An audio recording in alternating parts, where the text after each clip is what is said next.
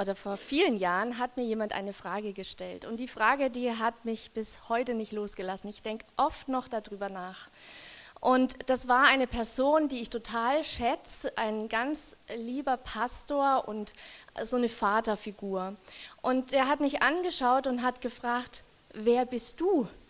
Und das hat er mit so einer ähm, aufrichtigen Aufrichtigkeit gestellt. Also er wollte wirklich wissen, wer ich bin. Und ich habe dann so überlegt, ja, ich bin die Tamara, aber das sagt ihm ja noch lange nichts, wie ich eigentlich bin, was ich mag, wie ich tick, was mein Charakter ausmacht. Und ich weiß noch, ich habe ganz kraft, krampfhaft, krampfhaft darüber nachgedacht, was ich in welcher Reihenfolge ihm als erstes über mich berichte. Und ähm, ich weiß nicht mehr, was ich gesagt habe. Ähm, aber ich ich wüsste, was der Jochen zuerst sagen würde. Der, der, der, Jochen würde sagen, ich bin der Jochen und ich bin verheiratet mit einer wunderbaren Frau. Und das ist ja nichts Schlechtes. Das ist ja auch, das ist ja auch schön und nicht selbstverständlich. Und ich weiß, warum ihm das so wichtig ist.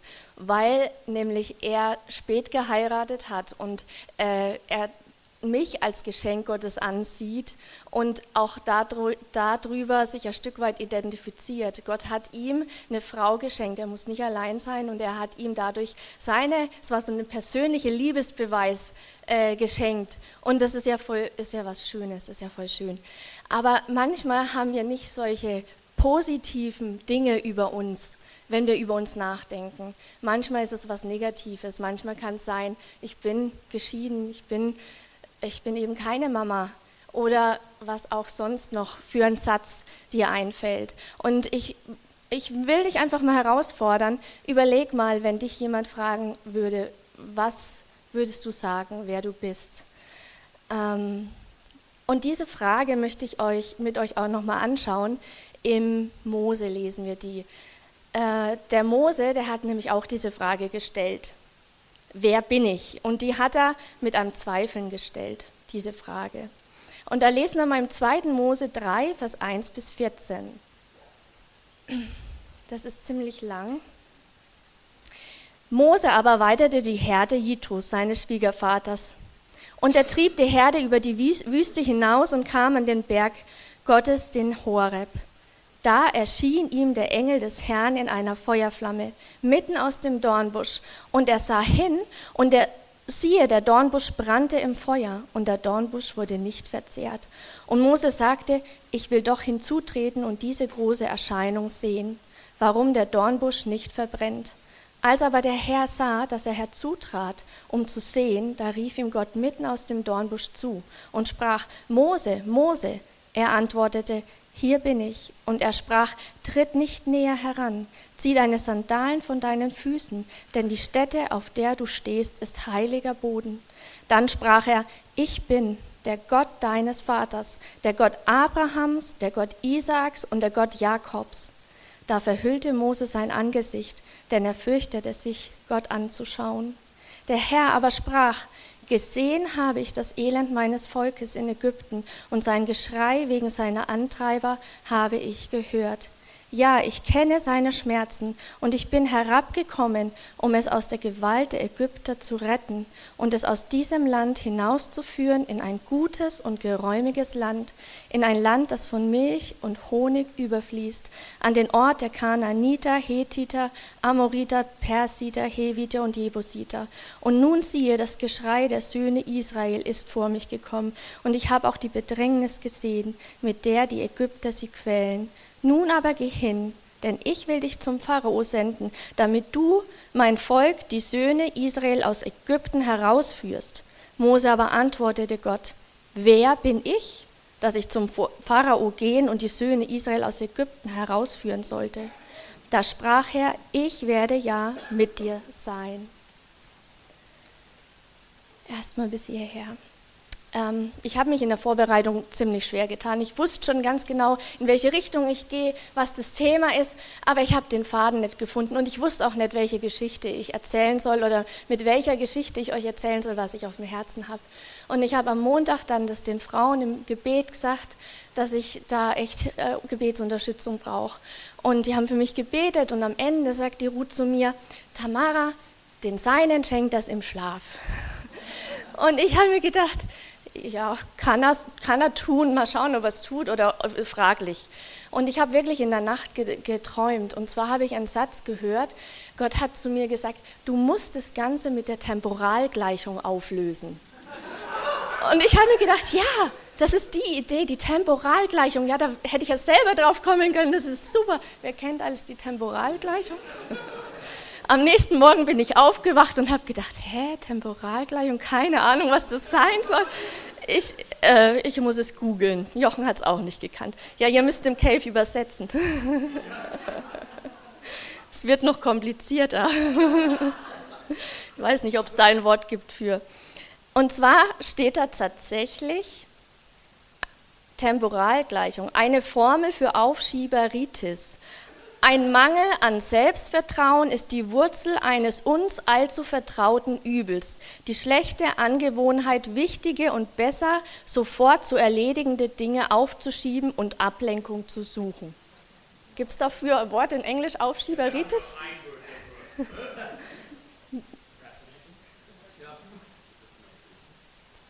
Okay. Kein, keine Ahnung. Auf jeden Fall ähm, war für mich dann klar, ich kann nicht den Paulus nehmen, weil der Paulus hat bestimmt kein Problem mit Aufschieberitis gehabt. Ich muss über den Mose anfangen zu reden, weil der Mose, dem war ja das schon sein Problem gewesen, der, der wollte die Aufgabe nicht tun, die Gott ihm anvertraut hat. Und bei ihm war es sogar so gewesen, er hatte wahrscheinlich sogar Aufschieberitis im Endstadium, weil er hat es ja weggeschoben. Er wollte es ja nicht mal vielleicht später tun, sondern er hat gesagt, äh, schick doch jemand anderen. Und ich glaube, ich habe mich da auch wiedererkannt, weil ich habe öfters mal in der Woche gedacht, vielleicht bin ich ja krank und vielleicht stellt ja Gott jemanden anders dann hierher. Aber jetzt stehe ich hier und ähm, ich predige mir selber heute. Genau. Der Mose hat gefragt, wer bin ich denn? Und wisst ihr, ich verstehe es auch, dass er, dass er diese Frage, diesen Selbstzweifel hatte.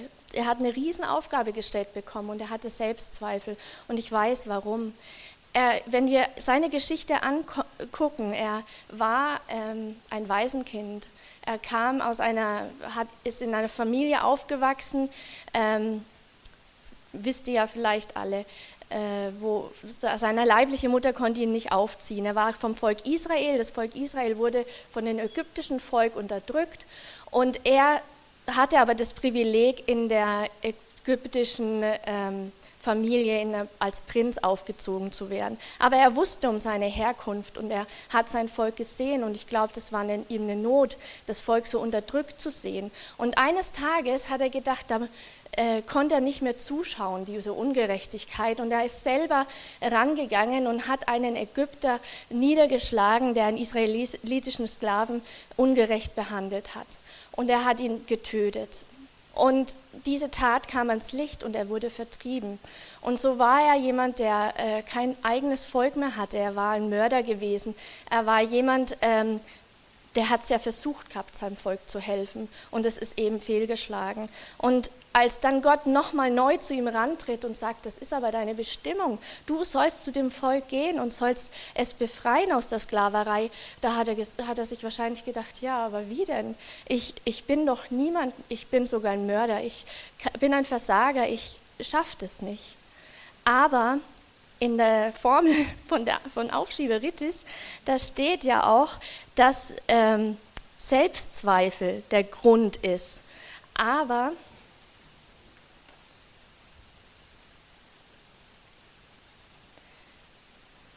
ich möchte mit euch anschauen, was Gott, wie Gott mit ihm umgeht. Er geht nicht auf seinen Selbstzweifel ein und er sagt nicht, hey, du bist toll, du wirst es schaffen, ähm, du bist groß und ich werde was aus dir machen, sondern er sagt ihm, wer ich bin. Ich bin. Und das ähm, möchte ich mit euch heute anschauen, wer, wer Gott ist.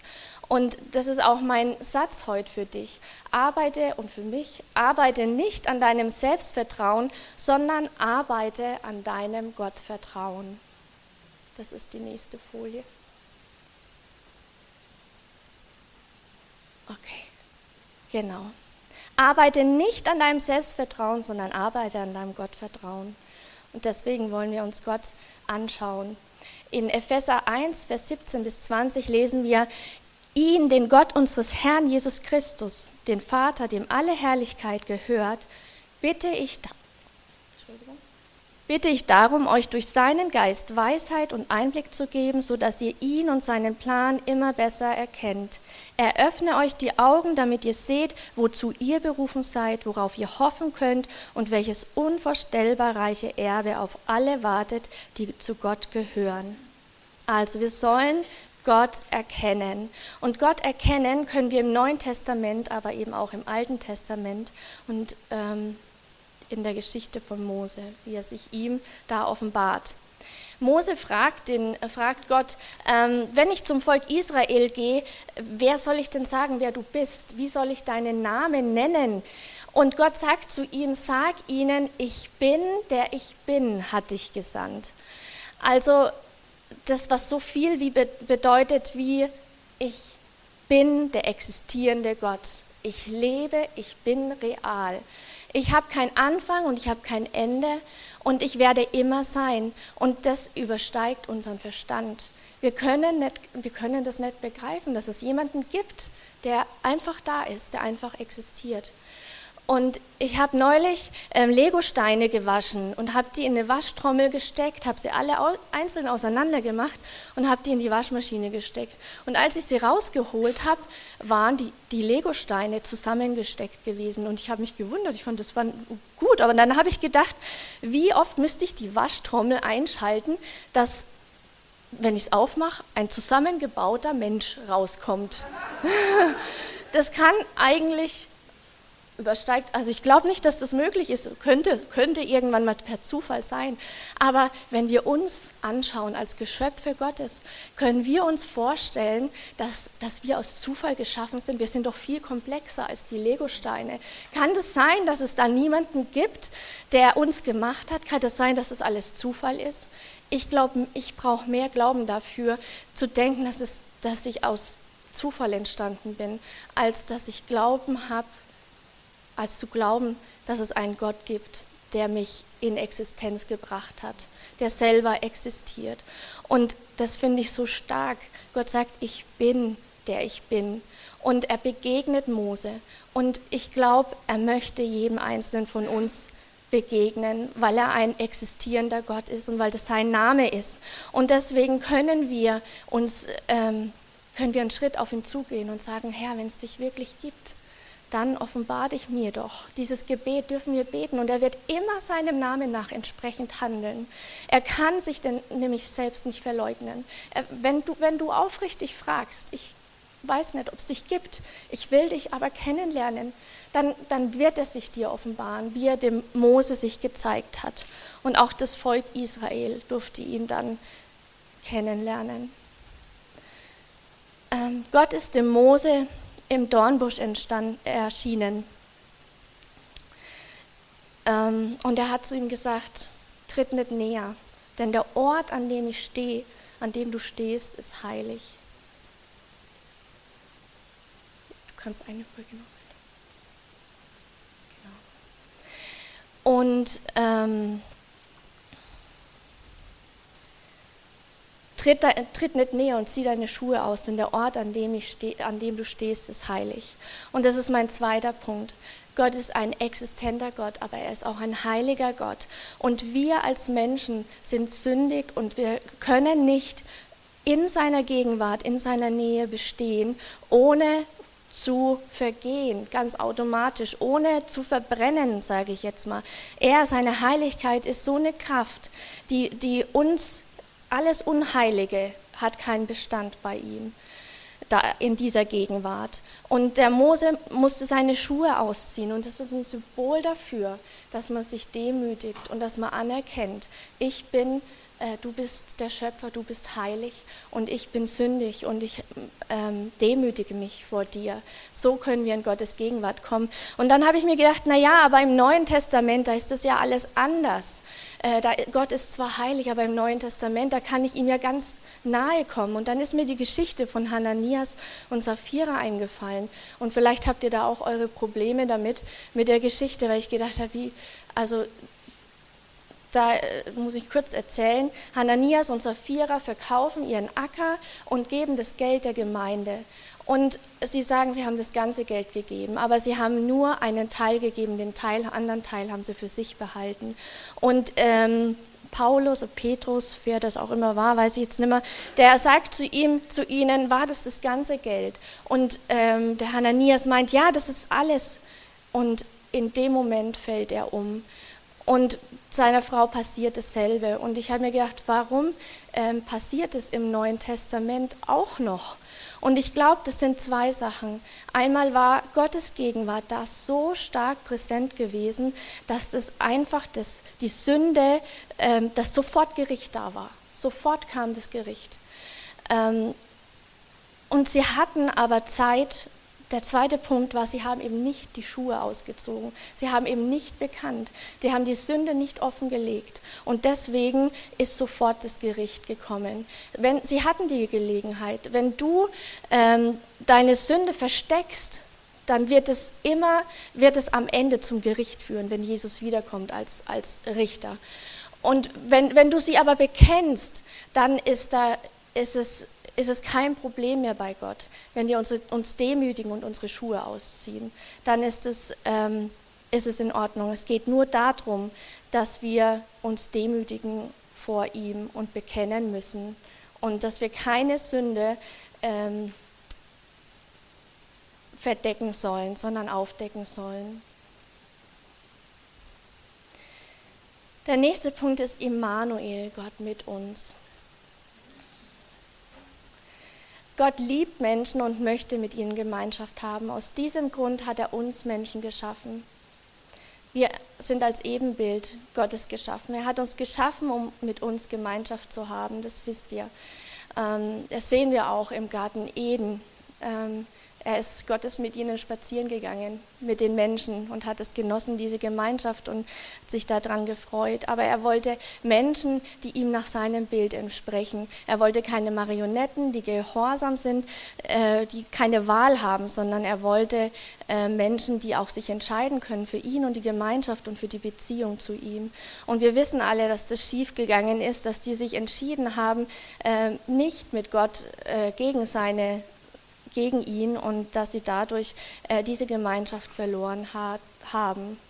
Aber was mich so fasziniert, Gott hat einen Weg gesucht, trotzdem mit den Menschen Gemeinschaft zu haben und bei ihnen zu sein. Und er ist der Gott von Abraham, Isaac und Jakob. Das lesen wir da. Und er hat äh, zu Mose gesagt, ich will mit dir sein. Und das hat er mit dem Volk dann auch äh, gemacht. Er war mit ihnen und er hat dafür viel auf sich genommen. Er hat in einem Bundeslade, in einem Kasten hat er gewohnt. Der große, allmächtige Gott hat sich klein gemacht, nur weil er bei seinen Menschen, bei seinem Volk sein wollte. Und er hat ihr Murren und Meckern und all ihre Dinge so nah ertragen. Und ähm, weil seine Sehnsucht so groß war, bei seinem Volk zu sein und weil es seine, sein Plan war, ein Volk zu schaffen, ähm, das ihm Besitz ist. Und nicht nur das, er, ähm, er hat einen Weg gefunden, noch näher bei uns zu sein, nämlich in uns zu wohnen durch Jesus Christus. Das schauen wir uns später noch an. Und dieser große Gott ist in deiner Mitte, ist bei dir. Und ich finde es so ermutigend. Und die, das Volk Israel, ähm, alle, alle um das Volk Israel herum haben das gesehen, dass Gott mit ihnen ist. Die haben Zeichen und Wunder erlebt und die haben sich gefürchtet vor dem Volk, weil sie gewusst haben, der existente, lebendige Gott, der Himmel und Erde geschaffen hat, der ist mit denen.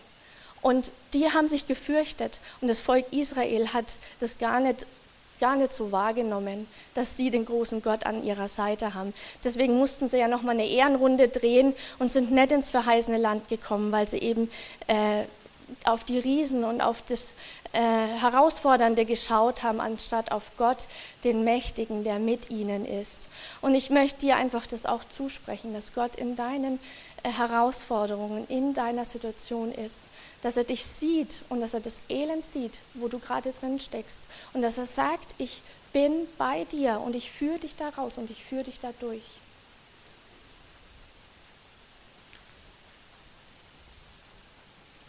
Als Mose ähm, zu ihm sagt, erwähl doch jemanden anderen, ich taug nicht zum Reden, sagt Gott zu ihm, wer hat denn den Mund geschaffen?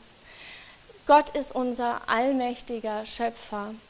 Gott hat den Mose geschaffen und er hat ihn auch mit Schwachheit geschaffen und mit, mit Begrenzungen. Und ähm, das ist in Ordnung.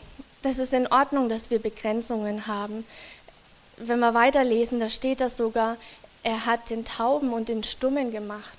Und das hat mich eigentlich erschrocken. Ich wollte es eigentlich am liebsten weglassen, weil es nicht in mein Gottesbild passt, dass Gott einen Tauben und einen Stummen äh, erschafft. Ich habe gedacht, das Böse kommt doch nur vom Feind. Warum erschafft Gott ähm, sowas, was nicht, was nicht perfekt ist, was, was, was fehlerhaft ist?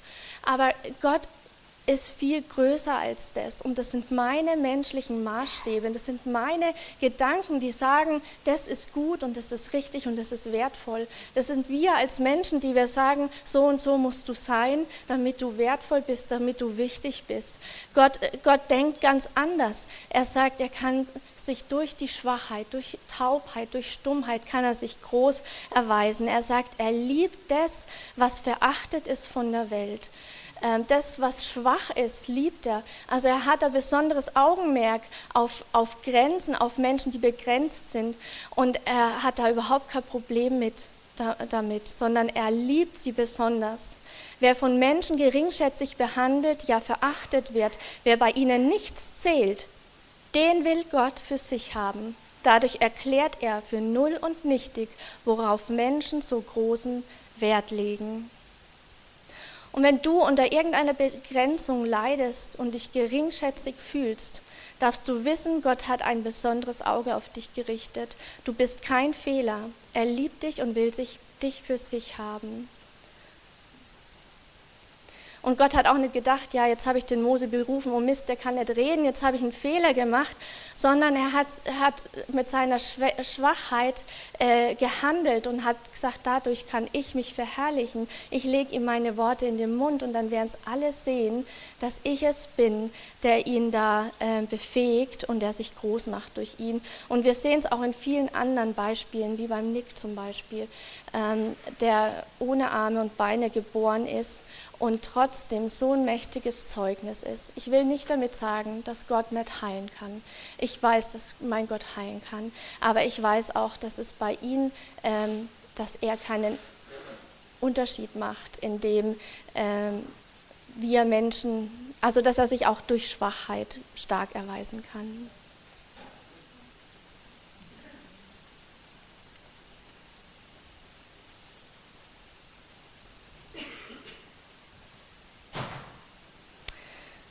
Ähm, Mose hat immer noch Zweifel und wir lesen weiter, dass Gott da zornig geworden ist. Und vielleicht kennst du Gott auch nur als einen Gott, der zornig ist, der immer bestraft, der nur darauf wartet, dass du was falsch gemacht hast, der dich heranholt und der dich dann zur Rechenschaft zieht. Ähm, so wie beim Sündenfall, wo Gott runterkommt auf die Erde und sagt, wo bist du? wo seid ihr denn? So in der Art, ähm, jetzt kommt aber mal die große Standpauke. Und ähm, ich habe es meinen Kindern schon angedroht, ich erzähle heute einen Witz. Das, ja, ihr könnt euch die Ohren zuhalten, wenn ihr wollt. Und zwar sagt die Eva zu Gott, äh, als sie den, den, den, die Frucht von der Frucht gegessen hat, Nee, andersrum. Ja, deswegen erzähle ich nun mal keine Witze. Aber der ist eigentlich nur ganz kurz. Gott sagt zu Eva, als sie die von der Frucht gegessen hat, dafür wirst du büßen. Und die Eva sagt, kann ich das auch in Raten abzahlen? Seid ihr schockiert von mir. Aber ich wollte eigentlich nur damit verdeutlichen, dass wir, dass wir Menschen manchmal so ein Bild von Gott haben, dass er nur darauf wartet, uns zu bestrafen, uns heranzuziehen und uns für unsere Fehler zur Rechenschaft zu ziehen. Und ähm, ich habe da ein Erlebnis gehabt mit meinen Kindern. Und zwar äh, waren die noch, die Jungs fünf oder sechs waren die gewesen und die sind an einem Tag mit einem Freund bei einem Geburtstag einfach verschwunden. Die waren äh, durch, die, in, durch die Wiesen durch und in den Wald rein und wir haben sie überall gesucht. Und es ist langsam dunkel geworden und es war kalt und ich habe mir sonst was vorgestellt. Ich habe mir gedacht, was ist, wenn die jetzt da irgendwo äh, stecken oder wenn sie jemand mitgenommen hat und wenn ich sie nie wieder sehe. Und in meinem Herzen, aus meinem tiefsten Innern kam ein Schrei, wo seid ihr? Und seitdem verstehe ich, was das Wo bist du bedeutet. Das bedeutet nicht, wo bist du, ich will dich bestrafen, sondern wo bist du? Ich liebe dich und ich vermisse dich und ich will die Gemeinschaft zu dir wieder haben. Das, was ich dich, wozu dich dich eigentlich geschaffen hat, habe. Und Gottes Schrei ist es immer noch. Und so wie die Caro gesagt hat, ist es nicht nur ein allgemeiner Schrei, sondern es ist ein persönlicher Schrei. Weil jeder Einzelne, der nicht mit ihm Gemeinschaft haben wird, der verloren geht. Es ist für ihn ein Herz, das bricht und wo er, wo er äh, vermisst. Und deswegen, und Gott sagt auch zu Mose, als er ihm begegnet,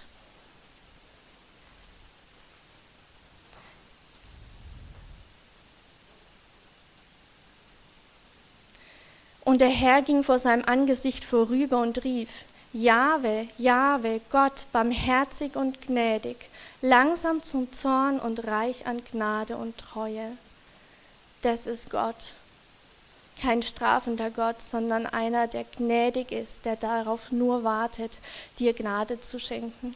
Und das sehen wir auch an dem Beispiel in, in ähm, was Jesus erzählt mit dem Vater und dem Sohn. Ähm, der, der Sohn ist gegangen und äh, hat das ganze Geld vom Vater verprasst und hat gesagt, ich brauche dich nicht mehr, ich will mein eigenes Leben leben. Und ähm, Gott der Vater hat vor der Tür gestanden und hat jeden Tag Ausschau gehalten nach dem Sohn. Er hat jeden Tag danach, darauf gewartet, dass der Sohn heimkehrt. Aber der, äh, der Sohn, und als der Sohn zurückkam, hat der Vater ihn nicht zur Rechenschaft gezogen, sondern hat ihn liebevoll in die Arme geschlossen, hat ihn bekleidet mit neuen Gewändern und hat mit ihm ein Fest gefeiert. Und das ist Gottes große Barmherzigkeit und Gnade. Aber wir können diese Gnade und Barmherzigkeit nicht erleben, wenn wir nicht zurückkommen, wenn, wenn, wir, wenn wir nicht den Schritt auf ihn zumachen, weil Gott uns einen freien Willen gegeben hat, kann er nur mit offenen Armen dastehen und warten. Und er kann nur warten, dass du dich zu ihm nahst und dass du sagst, ja, ich will dein Kind sein, ich will das annehmen, diese Gnade. Und ähm, so wie, wie Gott das Volk Israel gerettet hat aus der Sklaverei, so will Gott auch uns retten durch Jesus von der Verlorenheit, von der ewigen Verdammnis und will uns ein Leben mit ihm schenken, in der Gemeinschaft mit ihm. Jesus ist der Retter. Jesus ist auf die Welt gekommen, um uns zu retten. Und jeder, der ihn aufnimmt, der darf Gottes Kind sein. Und Jesus wird in ihm wohnen. Und deswegen möchte ich jetzt nochmal mit euch die Frage beantworten, wer wir sind oder wer du bist. Du bist von Gott geliebt, du bist von Gott liebevoll erschaffen, gemacht, um mit ihm in Ewigkeit Gemeinschaft zu haben. Du bist berufen dazu, Gottes Namen groß zu machen und ihn zu verherrlichen. Es spielt dabei keine Rolle, wer du bist und wie begrenzt du bist, sondern nur wer er ist. Und das Zeugnis von der Caro fand ich so stark, weil das genau das gezeigt hat, wie groß und wie stark Gott ist, der an unserer Seite ist. Und er will uns gebrauchen, ihn zu verherrlichen. Und er will uns auch neu begegnen. Und dazu lade ich uns jetzt ein, dass, dass wir jetzt einfach uns nochmal aufmachen, dass wir aufstehen und uns bewusst machen, wer Gott ist. Und wenn du heute eine neue Begegnung mit ihm brauchst oder wenn du ihm noch nie begegnet bist, dann lade ich dich ein, vor seinen Thron zu kommen, ehrlich zu sein und zu sagen, ich will dich kennenlernen. Du darfst auch gern hier nach vorne kommen und darfst ähm, ja, für dich beten lassen.